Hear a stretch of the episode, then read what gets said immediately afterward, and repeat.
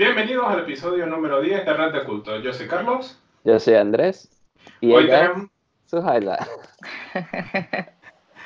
pues, hoy Hola. tenemos invi- con nosotros una invitada muy especial. Ella es egresada de la Metropolitana, estudió psicología y tiene experiencia no solo dando apoyo psicológico a la gente, sino también como reclutadora. Ya, Suhaila, si quieres contarnos algo de ti. Hola, pues bueno, gracias primero por invitarme. A ver, bueno, como decía Carlos, pues sí, soy psicóloga, soy egresada de la Metropolitana y bueno, tengo unos cuantos años eh, dedicándome a la clínica y ahora pues bueno, retomé un poco lo que es eh, reclutamiento y selección. Ese fue mi primer trabajo, eh, recién apenas me gradué y bueno, ahora estoy nuevamente entrando en el área. Y bueno, la verdad es que sí, es algo que me gusta, al igual que la clínica, creo que de igual manera puedes ayudar a la gente a, a ubicarse un poco en el camino, a ver qué es lo que quieren. De hecho, Suhaila, tú me recomendaste para mi primera entrevista de trabajo. No sé si te recuerdas. Sí, En Procter Gamble. en ese Sí, Johnson. Ah, es Johnson, exactamente. Sí. Es así, es así.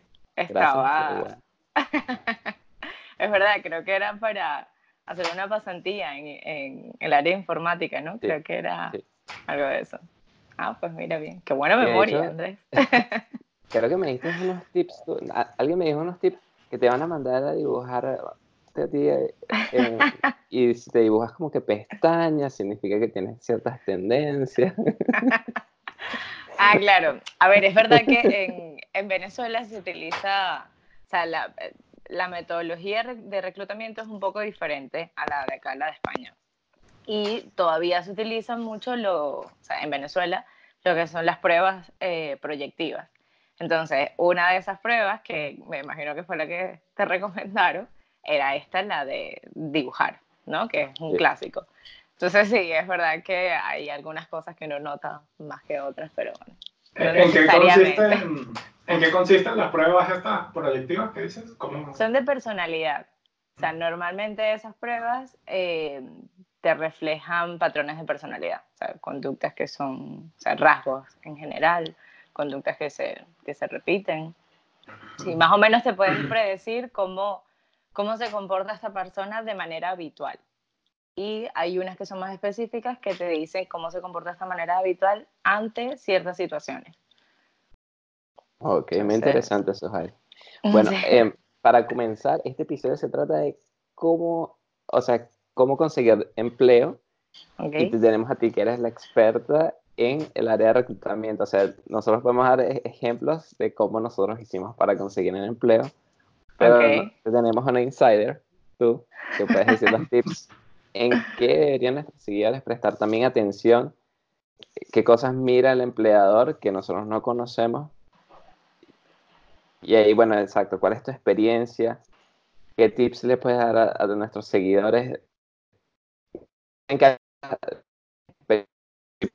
bueno, yo estoy más enfocada en el área de, de informática o de ventas o en general sirve para todo. Exacto. A ver, bueno, una de las primeras cosas es intentar mantener eh, tu currículum lo más actualizado, siempre, ¿sí? Siempre que eh, inicies o culmines algún trabajo, pues intentar mantenerlo actualizado. Es verdad que una de las herramientas que más se utiliza actualmente es LinkedIn, que bueno, es una red social de trabajo, y a ti, o sea, a mí, desde mi punto de vista como reclutadora, funciona muchísimo, porque la verdad es que te da información súper valiosa. Puedes ver realmente si esta persona, o sea, puedes filtrar mejor, si esta persona eh, eh, trabaja para este tipo de empresas, por ejemplo, eh, o, o sea, si está en el rango, no sé, por, según la ubicación, yo puedo filtrar mejor. Entonces, si lo tienes actualizado, para mí es mucho más fácil contactarte. Sí. Claro, y en España se usa mucho LinkedIn, bueno, tú vives ahorita en España. Sí, para personas que no viven en España también les serviría, o sea, por ejemplo, Incluso, sí, Latinoamérica. la, la verdad es que es una herramienta que se está utilizando muchísimo en todo el mundo. Sí. De hecho, es, eh, yo la considero como, como una herramienta incluso hasta más confiable, como que tienes muchas más probabilidades de conseguir un trabajo, o sea, más o menos como el que estás buscando y que se adapte bastante a tu perfil, porque es, muy, es una herramienta muy específica. ¿Sí? Ok.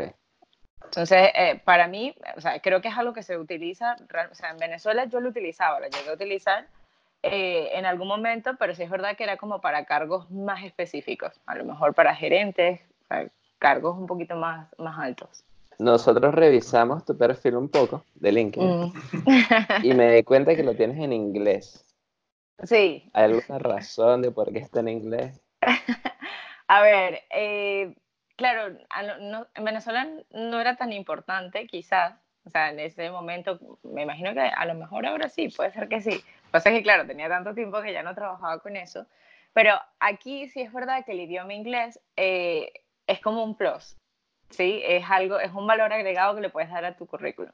Entonces, si bien es cierto, puedes tenerlo perfectamente todo en inglés, el- un- una sola parte, o puedes tener ambas versiones. Puedes tener una en español y una en inglés. Sí. Es que si tengo mi currículum en inglés, al menos en España, tengo más probabilidades de que me contraten. Sí, seguramente. Seguramente. Porque es un valor agregado, sin duda alguna. Es- o sea, estamos hablando de un país en donde, o sea, hay muchas multinacionales, ¿sí? Entonces, es verdad que vas a, to- normalmente en tu puesto de trabajo te va a tocar alguna vez hablar en inglés o enviar algún correo en inglés. Entonces, sí, es, es un valor agregado, totalmente. Eso te va a poner por encima de otros candidatos. Interesante. Hablando del currículum, hay quienes dicen que cuando mandas tu currículum en papel, que debería ser solo una página o dos, así como mucho dos. Y hay otros que dicen que pongas pues todo lo que hayas hecho pues, y a lo que vaya. ¿Qué, Pues, sí, a ver. ¿qué recomendarías?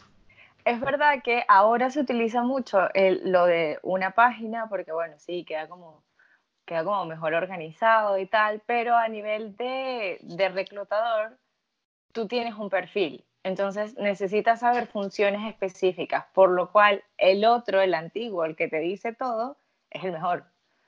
Porque es el que vas a ver realmente, estas son las funciones que desempeñaba esta persona, se adapta perfectamente al perfil o no. Porque mm, no siempre el nombre de la posición es el mismo. ¿Sí? Entonces, te pongo un Ujú. ejemplo.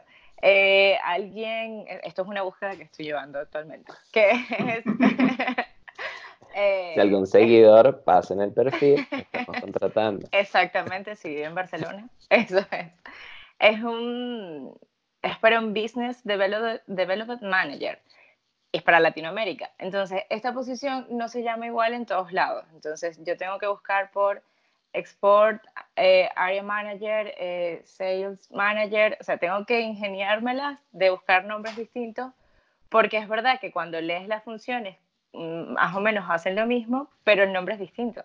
Entonces, que lo describan está súper bien. De hecho, en LinkedIn es una opción que tienes de describir totalmente tu currículum. Ah, ok. Para que no te busques gente que tenga esa, el nombre de ese cargo, sino te buscas lo que ellos hacen. Te, primero te filtra por el nombre y una vez que puedes acceder a su perfil, ya lees las funciones. Entonces dices, ah, bueno, sí, mira, Ah. mm, esto encaja más o menos en lo que estoy buscando. Pero es lo que te digo, no siempre por el nombre de la posición, porque según la empresa, pues cambia el nombre de la posición, pero a veces es lo mismo. ¿Crees que sea particularmente difícil conseguir trabajo cuando eres muy joven o cuando eres ya mayor de 59 años? Ah, Es verdad que hay, hay rangos de edades que, que sí se, se, se vuelve como un poco más complicado. Cuando eres joven, no, la verdad es que no. O sea, Ok. creo que es la edad perfecta para conseguir trabajo. O sea, cuando es joven me refiero cuando estás recién graduando, graduándote de la universidad. Eh, creo que cada vez están incorporando gente más joven a los equipos, ¿sí? Eh, no sé, creo que ahora tienen como un- una visión de, de aire fresco, de innovación, de cosas que puede... Es, es verdad, es alguien que está saliendo de la carrera y probablemente tenga todo mucho más fresco que alguien que tenga muchos años, por mucha experiencia que tenga. Entonces, eh, ahora mismo no es, o sea, no es una limitante. Eh, es verdad que sí, después de cierta edad, eh, no sé, puede ser pasado los 50, que ya tienes una trayectoria, a lo mejor cambiar de trabajo eh, te lo piensas más, porque sí, es verdad que es un perfil que eh, le cuesta mucho más conseguir trabajo, ¿sí? Entonces, normalmente después de cierta edad la gente no cambia. Hay como un periodo entre los 25, puede ser, hasta los 40 en que la gente decide, bueno, voy a cambiar, me voy a atrever a cambiar de trabajo, ¿sí? Pero ya después difícilmente quieren cambiar, ya prefieren estar estables. Sí, ya cuando tienes hijos y casa y hipoteca y todo, ya te la piensas dos veces, ¿no? Antes de, cambiar. Antes de cambiar, o sea, no, no toman tantos riesgos. O sea, con alguien, sí, con alguien joven tiene un año, dos años y te dice, sí, quiero escuchar la oferta, totalmente. y es verdad, es como una edad en la que puedes permitirte cambiar, ya después tomas menos riesgos, por todo esto que, que me estás diciendo, Carlos desde el punto de vista del reclutador, entonces, mm, si, es, si la persona es mayor, ya pierde como relevancia. O sea, prefieres contratar a gente joven con poca experiencia que gente muy mayor con mucha experiencia por, porque ya son mayores. No, no necesariamente, depende del perfil. Ah, por pues. ejemplo, exacto, si estoy buscando un, coordinador, un gerente, eh, algo mucho más específico, si me voy a perfiles altos. O sea, a perfiles altos me refiero a, de mucha experiencia. Que ahí ya no, no, no prestas tanto atención a la edad, sino más bien a la experiencia y la preparación de esa persona. O sea, ya no es un requisito lo de que tiene que tener, o sea, ser gerente y tiene que tener 35. Ok, ya va, espera. sí. Y 10 años de experiencia. Así, no. O sea, eh, ya, ya como que sí, después de cierta edad no le prestas tanta atención a lo de la edad, sino más bien te fijas en su, su trayectoria laboral. Ah, exacto. Sí. Pero Carlos, ¿tú querías preguntar algo ahorita? Em, sí, pero un poco algo distinto, que otra de las partes fundamentales de cuando vas a buscar trabajo y esto es también la entrevista. Sí. Entonces, más o menos, tú que has reclutado gente, ¿qué, ¿tienes alguna recomendación? ¿Tienes algo en lo que te fijes? ¿Tienes algo que la gente haga siempre mal que tú digas, si hicieran esto, los contrataría? A ver, mm, esto lo hablo constantemente con mi jefe porque nos, nos ha pasado, nos, nos causa como un poco de hasta gracia. Es que es verdad que uno crea, o sea, cuando tú eres el primer filtro, ¿sí? Con esta persona que vas a, a contratar entonces generas como un clima de tranquilidad donde esta persona se siente muy cómodo y realmente puede mostrarse como es, ¿sí? Pero pasa que cuando va a la segunda entrevista, que es con su jefe directo, o sea, con la persona que va a ser eh, su mando directo, se pone muy nerviosa.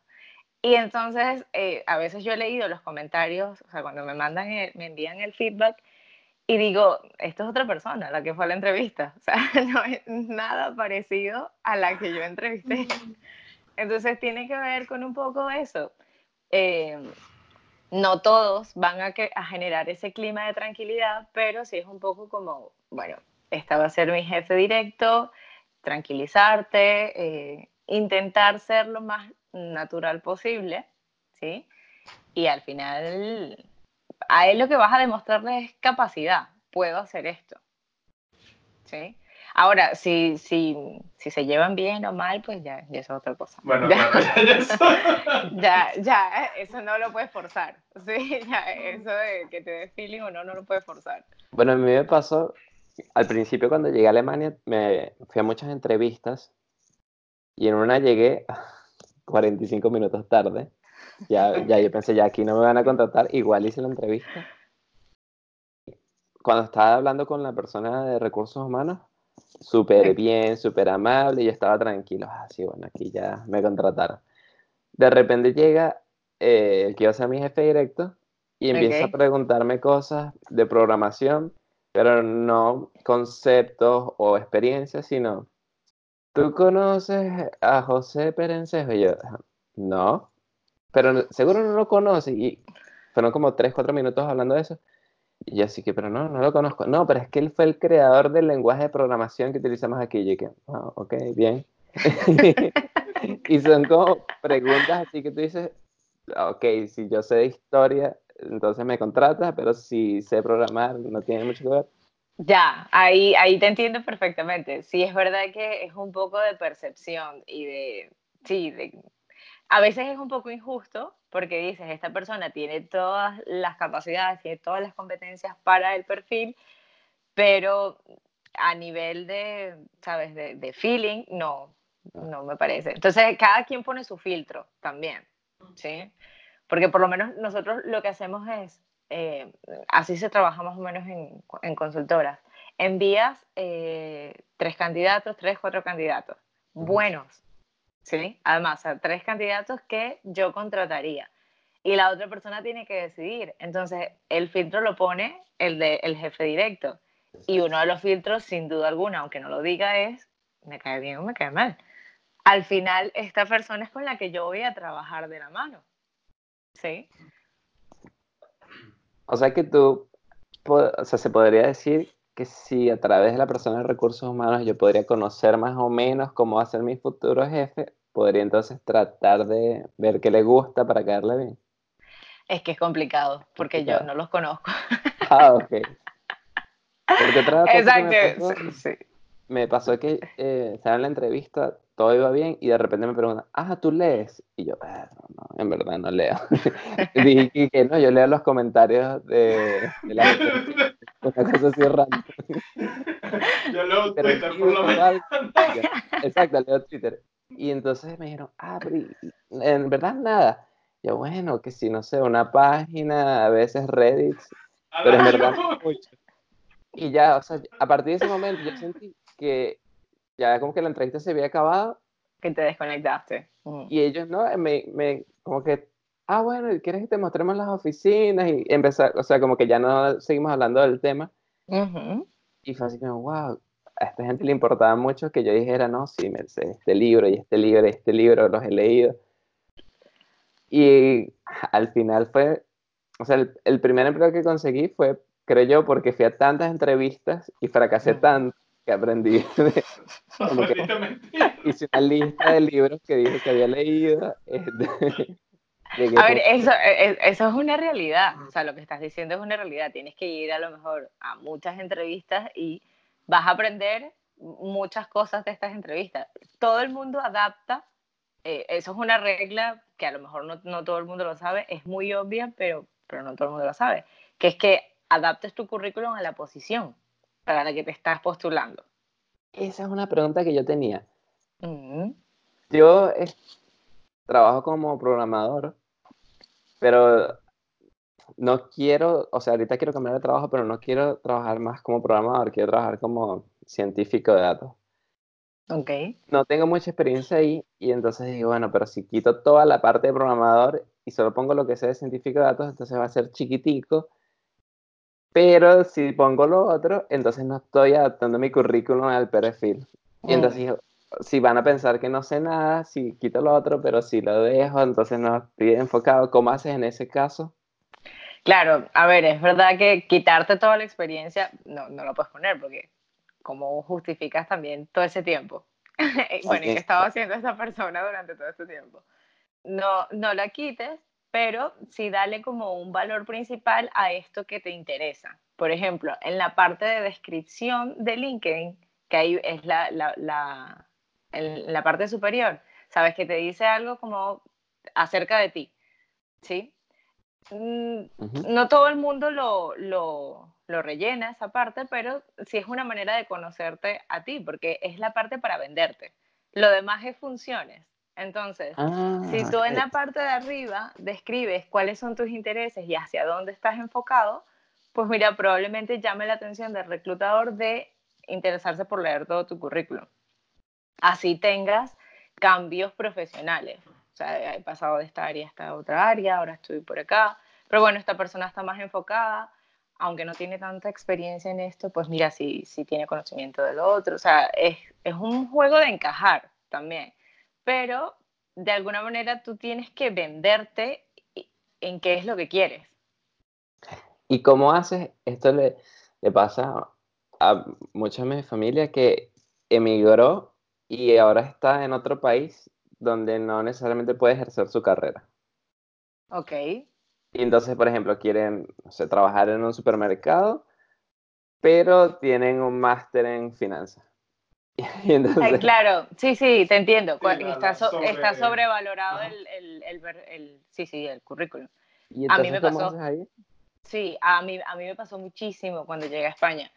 Eh, por eso me, me costaba mucho eso en las entrevistas, porque cuando, claro, intentas buscar algo en tu área, eh, o sea, te es complicado y tal, pues bueno, tengo que buscar otra opción, ¿sí? Tengo que buscar cualquier otro trabajo. Entonces, es verdad que al principio me pasaba que estaba eh, sobrevalorado mi currículum, o sea, no, decía, bueno, no me van a contratar en ningún lado. Y claro, llegó un momento en que dije, pues, pues, tengo que hacerme un currículum nuevo, adaptado a esto.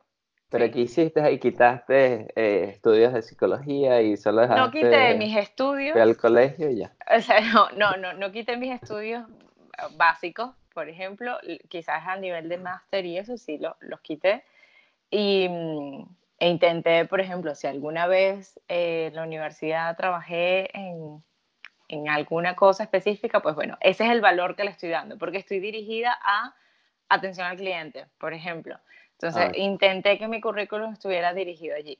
Lo cierto es que al final el trabajo que conseguí, en el que estuve durante casi un año, que fue en una tienda, yo entregué mi currículum como era.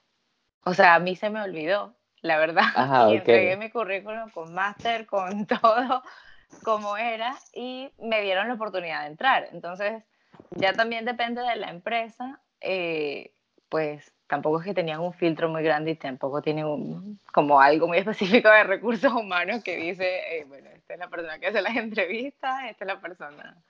Y en ese caso no te encontraban por LinkedIn. Tú llevaste tu currículum impreso a la Eso tienda es. aquí. Eso Ok. es. También depende del, del trabajo, o sea, para la, la posición a la que quieras postularte, pues hay unos que los vas a conseguir o bien enviándolos de manera online o, y otras es enviando el, el papel, o sea, llevándolo directamente. Aunque ahora mismo aquí en, en España con el tema de lo de la ley de protección de datos, pues ya esto no lo están aceptando tanto. Lo, el de que- papel. Ah, lo lo del papel. papel. Sí, entonces, bueno, sí, te lo aceptan, pero tienes que llenar un formulario donde esta persona acepte que van a utilizar sus datos. Entonces, sí, es como un poco engorroso porque la persona, o sea, a mí me pasó muchas veces que yo estaba en la tienda y aceptaba los currículums, pero estaba ocupada. Entonces, aceptar un currículum era como que, sí, bueno, dame un minuto porque tengo que darte una hoja que tienes que llenar y tal, y después me la... ¿Ves? Entonces, al final, eh, pierdes el interés. O sea, la Sí, persona que lo está llevando. Porque dice, esta no va a hacer nada con el currículum. Claro, porque Entonces- llevas el papel y dices, bueno, fírmame aquí donde me das permiso yo guardar esto en la computadora. Es de guardar el papel en la gaveta. Ah, en la gaveta. Ni siquiera- de, Ni siquiera de que yo, claro, yo no tengo opción ahí de nada. O sea, cuando venga el supervisor, yo se los entregaré y él es el que se encarga de, de llamar. Sí, Tú, Ayla, y tú tienes un perfil perfecto para esta pregunta. ok. Personas que tenían una carrera súper exitosa en su país, emigraron. Hablo mucho de migración porque casi todos nuestros seguidores eh, piensan en emigrar o emigraron. Claro. Ajá. Entonces, tenían una carrera exitosa, emigran, están trabajando en, como tú dijiste, en una tienda, por ejemplo. O en un. Y, o sea, ¿cómo entonces rompes ese ciclo? Porque, bueno, estoy trabajando ahí, ya tengo mi ingreso, pero en verdad ya su sueño es trabajar en su área, pero te da miedo porque si no te contratan y cuando vas porque no tienes tiempo. Mm. Desde, eh, esta pregunta sale un poco del tema, pero no sé si tienes una respuesta más o menos para eso. Bueno, te, puedo hablar de mi experiencia, que es lo, que, lo más cercano que tengo. a ver, a mí me pasó un poco así. Es verdad que en Venezuela ya yo tenía una trayectoria en, en, mi carrera y por temas, o sea, cuando decido venirme para acá, era algo que ya yo sabía, eh, por temas de leyes en España, no, no puedo ejercer como psicólogo clínico, ¿sí? Entonces tengo que hacer, básicamente volver a estudiar. Tengo que convalidar mi carrera porque aquí ya no se homologa. Tengo que hacer un máster que me habilite a ver pacientes, ¿no? Ujú. Entonces, eh, claro, ahí yo vi, bueno, se me cerraron las puertas totalmente con esto, tengo que volver a recursos humanos, ¿sí? Que eh, al final ya yo había trabajado acá y bueno, creía yo que era mucho más fácil. No es tan fácil, ¿sí? Entrar. Porque claro, eh, aunque se hace exactamente lo mismo, eh, es una cultura distinta. Hay mm, metodologías que sí, que cambian. Entonces, valoran mucho que tengas experiencia acá, en el país donde estás. Entonces, tu experiencia pasada muchas veces no te la toman en cuenta. Pero esto ya depende del reclutador. ¿ok? Ok. Entonces, me pasaba que nunca me llamaban a las entrevistas, nunca nada, hasta que al final dije, bueno, tengo que sobrevivir, así que tengo que buscar otro trabajo. Pero es verdad que mm, mientras estaba en ese trabajo, aunque estaba muy estable económicamente, llega un punto en que dices, no puedo estancarme, Claro. no me puedo quedar acá. Entonces, tú mismo tienes que jugar con, con tus límites, o sea, tienes que ponerte un límite. Y yo misma decidí parar. Dije, no quiero que me renueve más el contrato, Uh, yo quiero volver a entrar, ¿sabes? Porque digo, al final estoy haciendo un vacío muy grande en mi currículum y me va a ser mucho más difícil entrar. Entonces, es una decisión de riesgo, totalmente, Claro. porque es, eh, es atreverte a hacerlo. ¿sí? Es ta- también, claro, esta experiencia en la tienda, que no tiene nada que ver, obviamente, se sale mucho de mi carrera, aprendes por lo menos a entender la cultura. Sí, a entender la- en mi caso, a entender la cultura del español, saber más o menos cómo se hacen las cosas, de qué manera incluso puedes adaptar tu currículum con palabras, ¿sí? Ah, ok, claro. O sea, adaptarlo al Sí. el te- lo que te hablaba al principio del tema de, de cómo se llaman los cargos acá. Eh, en Venezuela, cuando yo trabajé en, en la consultora, era consultor y ya está. Aquí normalmente se llaman técnicos de selección. Entonces, era hacer Mm, ese cambio era un plus, porque es verdad que nunca iba a aparecer en las búsquedas porque no tenía el nombre. Entonces, adapté eso. Es verdad que ahora mi posición sí es de consultor, porque en esta consultora sí se llama así, pero, pero no, es, no era lo habitual. Entonces, aprendes mucho en tema de, de lenguaje, de cultura, pero eh, sin duda alguna es una decisión de riesgo. Y es verdad que cuando conseguí este trabajo, realmente fue porque me buscaron a mí por LinkedIn. Ok. Sí, fue porque me consiguieron a mí por LinkedIn y esta persona valoró mucho mi experiencia en Venezuela. Sí, entonces ya también depende de quién te toque. Afortunadamente hay miles de reclutadores. Sí, eso es una fortuna. Por lo que no dejes de intentarlo porque va a haber alguien que va a valorar realmente tu experiencia y tu, o sea, tu perfil en general. Entonces, no, no puedes detenerte, sino continuar, continuar hasta que vuelvas a encaminarte en donde quieres estar. Ok. O sea que es muy importante entonces tropicalizar tu currículum. o sea, con Sí, otro- Sí, a- adaptarlo a la, a la adaptarlo cultura. a la cultura en la que estés. a la Sí, cultura. Sí, esto aplica a cualquier país. No sé si sí, sí, sin duda alguna. Claro, es mucho más fácil, y, y yo, yo lo veo más fácil cuando cambias de idioma. Sí, cuando Mm. cambias de idioma es perfecto porque simplemente, ya, traducirlo. Lo cambias y ya está. Pero cuando se trata de países de habla hispana, son culturas muy distintas. Entonces, aquí sí te toca entender la cultura para saber cómo voy a conseguir trabajo. Ok. O sea, no confiarte en que, que es español y entonces eh, No, no, no. Porque aunque sea, yo, esto es algo que yo siempre digo, ya yo tengo casi dos años viviendo aquí en España, aunque yo viví antes, eh, eh, acá cuando estudié. Eh, es el mismo idioma, pero un código distinto. ok. Es un código totalmente distinto, por lo que podemos hablar español y no entendernos nada. Eso lo dice Carlos. Sí, sí, pues yo siempre lo he dicho, el venezolano y el español son dos idiomas distintos. ¿no? Son idiomas Una totalmente cosa, una distintos. cosa por un lado, otra cosa por el otro. O sea, es que no te, no te pasa, por ejemplo, que incluso con los chistes tienes que explicarlos y ya pierde el sentido el chiste porque Sí. lo tuviste que explicar y O, o lo dices con una palabras. palabra, o lo dices como una palabra muy venezolana y entonces quedan como, ah, No entendieron. Exacto. Y a ellos les pasa exactamente igual con nosotros. Sí, entonces es como que es adaptarte a eso. O sea, es la mejor manera de, de conseguir el objetivo que quieres. Tienes que eh, pasar por un proceso de adaptación. Y te ayuda mucho. ¿Algún ejemplo de algo que puedas hacer o que debes hacer en Venezuela y que no puedas o debas hacer aquí? En, las entrevistas o en el currículum. Eh, bueno, a ver, algo específico en una entrevista, dices. Ajá. O sea, algo que en Venezuela hubiera estado bien y que aquí ya no esté tan bien, o lo contrario, ¿sabes? Ok. O que aquí se permita y en Venezuela hubiera quedado poco ah, raro. claro, yo pensaba que era muy distinto. O sea, que yo dije, bueno, ¿será que aquí no se hacen las cosas igual? Pero al final me di cuenta que, que no, que realmente sí se hacen cosas muy parecidas. La gente incluso echar chistes en las entrevistas, ¿sabes? La gente, eh, es que por ejemplo lo que te decía, tú, tú creas como ese clima tan, tan tranquilo, donde esta persona se siente a gusto y, y puede echar un chiste perfectamente, o tú mismo como reclutador lo haces para que la persona se sienta tranquila, rompes el hielo. Entonces, eh, creo que esto se hace exactamente igual.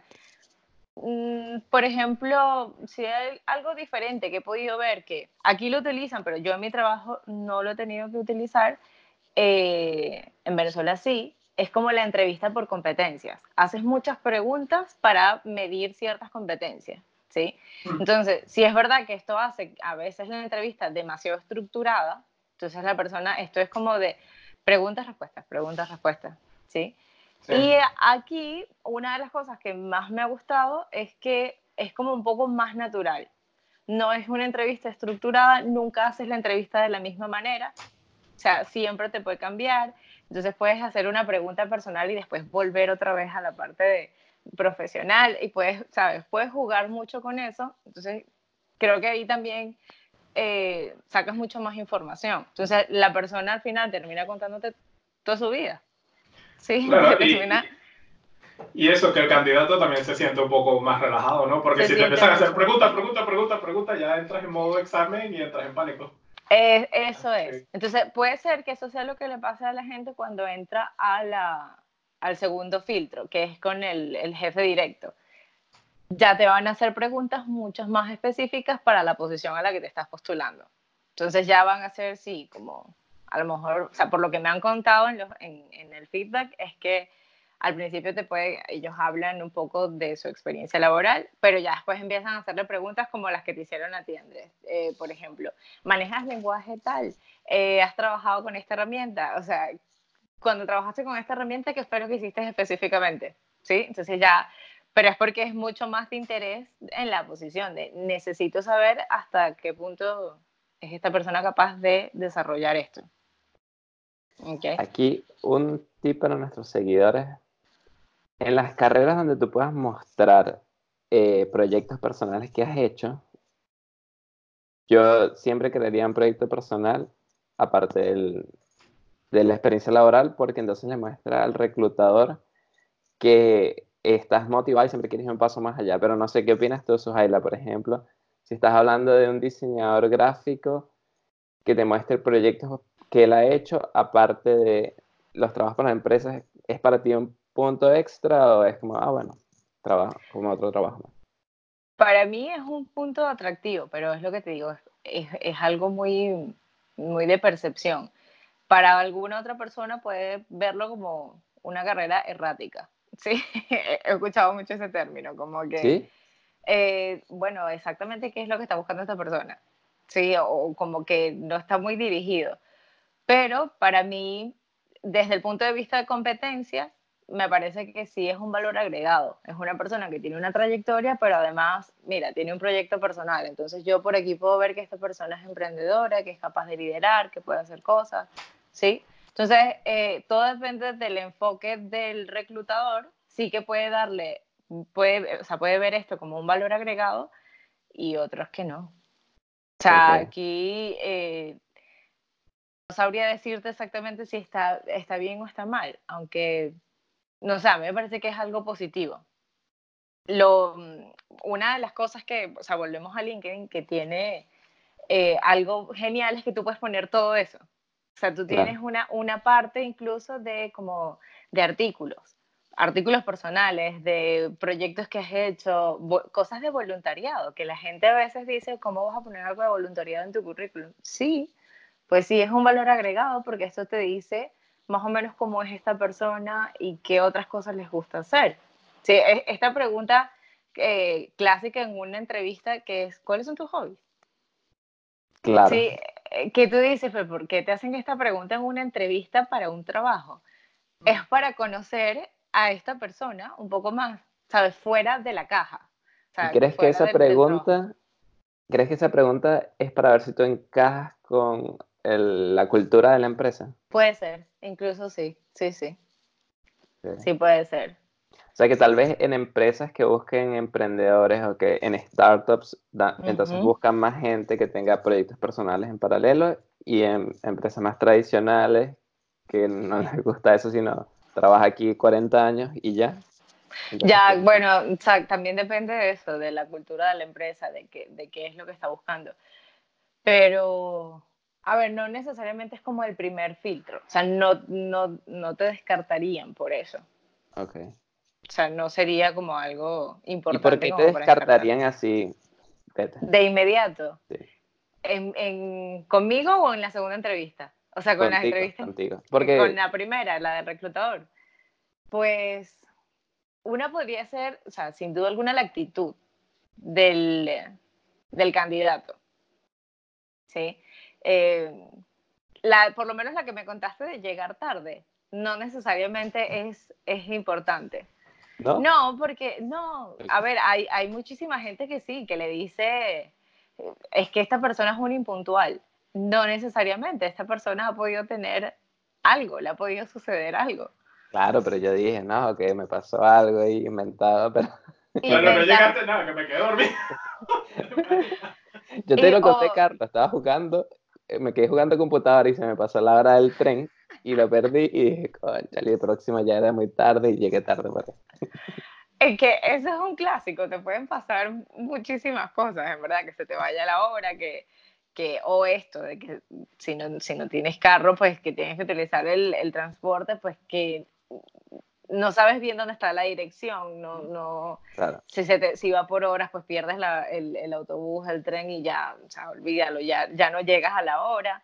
Entonces, eh, realmente lo que tú valoras es si esa persona se pone en contacto contigo.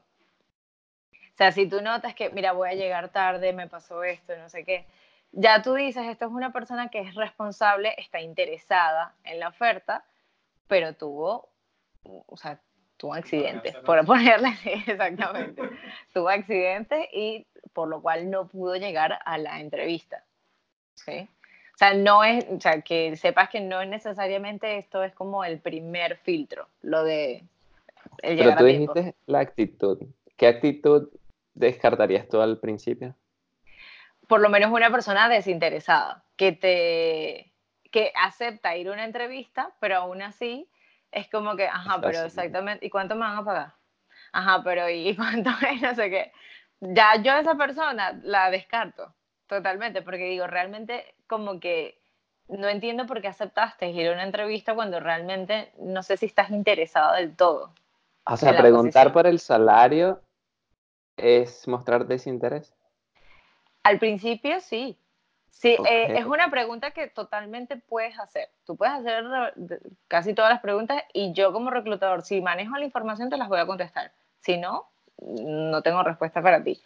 Pero, pero claro, no es una pregunta que haces al principio. Normalmente una persona se interesa por saber qué es lo que va a hacer. Sí. Y después preguntas por los beneficios. Entonces, porque si tú dices, eh, al final, recuerda que el trabajo es el lugar donde pasas más tiempo de tu vida. Entonces, tú lo ideal sería buscar un sitio en el que sé que puedo encajar, sé que puedo estar bien, ¿sí? Y estar tranquilo. Y si además puedo tener un beneficio genial a nivel económico, pues ya, esto es lo mejor de los dos mundos. Entonces, no es algo que deberías preguntar al principio, sino esperarte a preguntarlo un poco hacia el final. Sí. Ok. ¿Y qué debería preguntar al principio? O sea, según tu experiencia. Por lo menos en relación a la posición, la empresa, más o menos hay personas que te preguntan sobre la estructura, lo cual me parece que está bien, más o menos cómo está estructurado el departamento, porque es una persona que le interesa mucho, ¿sí? Conocer cómo está. Eh, en funciones directas, no necesariamente, porque uno, eh, por lo menos en mi caso, nosotros enviamos como el, job description. Entonces ya la gente más o menos sabe qué es lo que tiene que hacer y te dicen, lo haces antes de la entrevista. Entonces, cuando ven que, mira, si esto es exactamente lo que yo hago, lógicamente te digo, voy a ir a la entrevista. Pero si yo te envío esto y tú me dices, no, esto no se parece en lo absoluto a lo que yo hago, bueno, como para qué voy a ir. Sí. Yo lo he hecho, he ido. para probar, nada más. Y he fracasado. Claro, eso te pone mucho en ventaja. Cuando tú puedes tener acceso a eso, a la posición te pone muy en ventaja porque dices, esto yo lo domino. Entonces ya lo que me toca hacer en la entrevista es venderme. Esa es la parte más fácil. Y si quieres, o sea, porque si, estás cambiando de profesión o de área o lo que sea, no dominas a lo que te estás postulando. O sea, no bien, tal vez hiciste unos cursos por internet, has leído algún libro, pero no eres experto. Y vas a la entrevista claro. Te vendes, pero ¿cómo? Pues mira, a veces yo podría recomendar una posición más junior. Cuando, cuando quieres cambiar de, o sea, a nivel profesional, cambiar de área, eh, las posiciones junior van bastante bien para eso, porque es como una manera de entrar en el área hasta que tú después dices, bueno, yo simplemente necesito entrar. Luego demuestro todo lo que tengo e intento subir. ¿Sí? O sea, tú no dirías, sé un vende, el mejor vendedor y véndete así, no lo sepas bien y... No, no, no, no, no, no, yo no digo que no lo hagas, hazlo, porque sin duda alguna, o sea, a, mí, a, mí me pasó aquí entrevistando a una, una chica que además su, o sea, su formación académica de base no tenía absolutamente nada que ver con, con la posición, pero fue alguien que fue aprendiendo, o sea, en el puesto en el que estaba, lo fue aprendiendo sobre la marcha. Y además tenía una actitud tan buena, o sea, y una, era una persona, o sea, que yo considero que era, es muy inteligente y se vendía tan bien, tenía una respuesta para todo, que yo dije, ¿cómo no darle una oportunidad a esta persona de entrar en esta empresa? De hecho, la contrataron. Oh. Contrató pronóstico. Yo, yo dije, bueno, yo la voy a poner porque a mí me parece que es alguien que tiene todo el potencial a nivel actitudinal. ¿sí? A lo mejor de base no, es, no está formada, pero estoy segura que esta persona lo va a aprender. Y de hecho la contrataron. Entonces, por eso te digo, lo de vender, nunca lo dejes. Lo de venderte es, es lo mejor que puedes hacer. Ok. O sea, que si te llaman a una entrevista, tienes la oportunidad de oro. Lo malo es cuando no te llaman, porque no, puedes hacer nada. claro, si no te llaman, el consejo es revisa tu LinkedIn, mejóralo, sí. ponlo más específico para lo que estás aplicando y si vuelve a intentar. Y vuelve a intentarlo, y, exactamente, intenta... Lo bueno que tiene LinkedIn es que la gente es como un poco más formal, casi siempre te responde. Eh, sí, la verdad es que no, es poco probable como te sucede a lo mejor en una página de estas de, de, trabajos donde tú mandas tu currículum y ahí se puede quedar eternamente porque no recibes respuesta de que si pasaste al próximo proceso o no. Si esa página chimba y que boomerang. No, no, también pasa con estas páginas de empleo que es que recibes mucha cantidad. Entonces, hacer el filtro eh, cuesta mucho.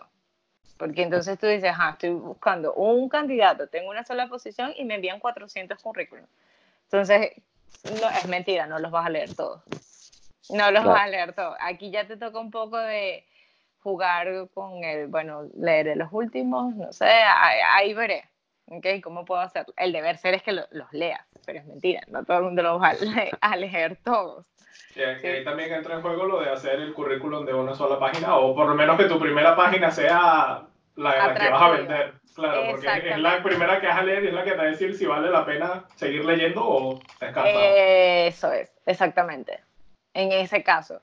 En cambio, en, en LinkedIn eh, ya como que te buscan más directamente, tú incluso tienes la posibilidad de escribir, de hablar con los reclutadores, de saber quiénes son las personas que se mueven en el área. Entonces, mm, enviarle un mensaje directo de estoy interesado en cambiar eh, mi profesión hacia, esta, hacia este lado, me quedo a tu disposición y tal. O sea, como mantenerte en al final es una red social. Sí, mm. se, se, mueve así. Entonces, intentarlo por ese lado puede funcionar. Y aparte de, de experiencia laboral en, en, LinkedIn, también miras los posts de la gente, o sea, si escribe posts, si, si comparte cosas o no. Porque yo por lo menos nunca... Nunca has hecho nada de eso. No, yo en Instagram solo pongo mi currículum y ya está. Ni leo posts, ni comparto, ni nada. Entonces no, no sé si, si... A ver, desde el punto de vista de, de reclutamiento, no, no es algo que necesariamente sea... A ver, yo por lo menos no, no lo hago, me voy directo al perfil me voy directo a, a, lo que haga esta persona. Lo que hacen estos posts realmente es como mantenerte activo en la red. O sea, es como que esta persona se dedica a esto. Recuerda que no nada más es una red como para conseguir trabajo, sino para hacer negocios. Entonces tú consigues gente que más o menos se dedica a esto, hace esto. Entonces tú por allí puedes hacer algún tipo de negocio con esta persona, puedes, o sea, realmente sirve para mucho. Entonces, yo creo que más el tema de los posts o de eh, intereses, que creo que es otra como de las variantes que tiene LinkedIn, eh, pues te sirven como más para eso, ¿sí? Más que como para conseguir trabajo, como para interactuar con esta persona, hacer algún tipo de negocio, algún tipo de proyecto. Así que, pero no, pero para conseguir trabajo no. Es lo clásico de tu currículum. ya.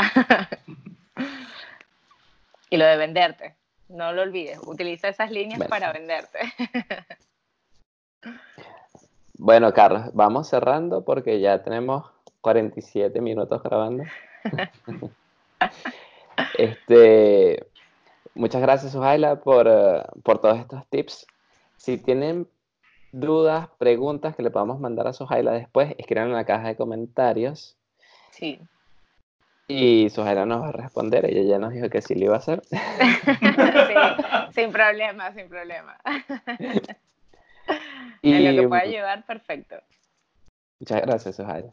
Bueno, para cerrar, claro que sí. Para cerrar, eh, queremos hacer recomendaciones. Okay. Siempre tenemos recomendaciones. Normalmente recomendamos programas o series, pero Suhaila, bueno, ya nos diste una recomendación, usar LinkedIn ¿Hay alguna herramienta que recomendarías para armar tu currículum? ¿Algún template? Hay, yo he visto todo tipo de currículos, unos que son muy bonitos, unos que le falta mejorarlos. ¿Tú recomendarías alguna herramienta para mejorar tu currículum? Pues la verdad es que, o sea, no es, no es tampoco tan importante, depende de la posición. Por ejemplo, para un diseñador gráfico, eh, su currículum es, es su portafolio. Entonces, es verdad que ellos además utilizan unas herramientas que obviamente yo desconozco totalmente, pero sí es un valor agregado. O sea, la manera en la que lo diseñan y, las cosas que ponen, pues, pues sí. O incluso la gente que trabaja en marketing. Sabes que al final venden eso, entonces sí, utilizar herramientas, creo que Prezi puede ser una de las que trabajan, es que no recuerdo bien el nombre, pero, pero sí, o sea, hay gente que, que utiliza como herramientas específicas, pero según la posición en la que esté. De resto, si tú la haces normal en Word, no hay ningún problema. Es la manera más organizada de hacerlo. Siempre y cuando se entienda el, a nivel cronológico qué es lo que hiciste, es perfecto. O sea, porque eh, tú te organizas mejor en la entrevista, tú como candidato y yo como, como reclutador, pues puedo entenderte mejor. O sea que tú no harías diferenciación en dos personas que tienen la misma experiencia, todo igual, pero un currículo se ve bonito y el otro terriblemente feo. No, no, la verdad es que, o sea, para mí no es un filtro principal. O sea, al final, eh, en el trabajo, no nada más los conocimientos juegan algo importante, sino es la personalidad de esta persona, de cómo puede encajar esta persona, porque al final esto es lo que hace mejorar la productividad.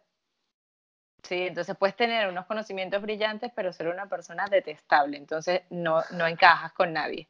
O sea, es que no vas a encajar en el equipo, pero con nada. Entonces, sí, o sea, mi recomendación puede ser, haz un currículum que se entienda, ¿sí? Que se entienda desde el punto de vista cronológico.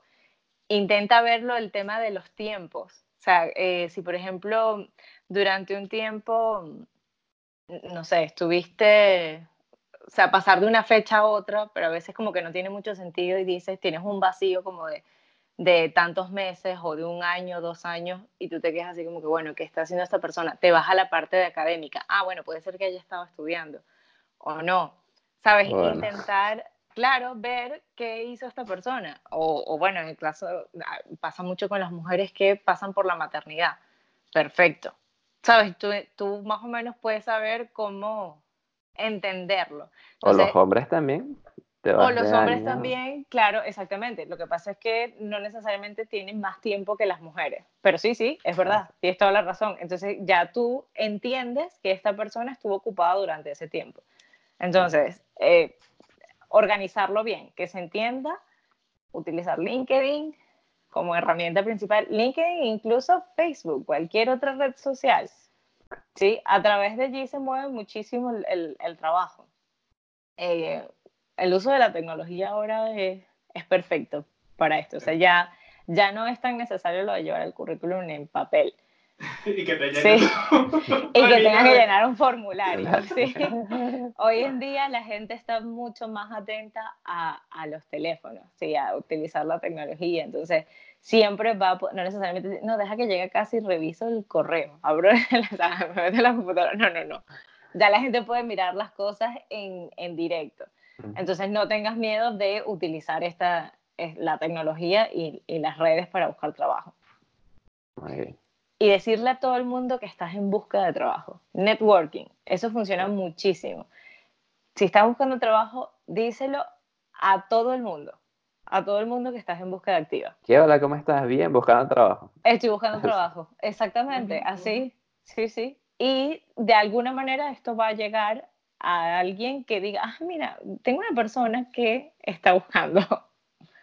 Entonces, eso es un, es un, buen, un buen tip. Muy bien. Carlos, ¿tienes alguna recomendación? No, o algo ya primero yo la mía. Todo lo que, todo lo que nos recomendó Suhaila.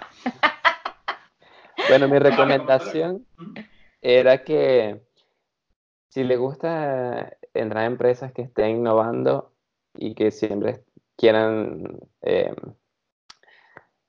¿cómo decir? Challenge, quieran cambiar las reglas actuales de, de lo que se está haciendo, hagan proyectos personales y muéstrenlos con pasión.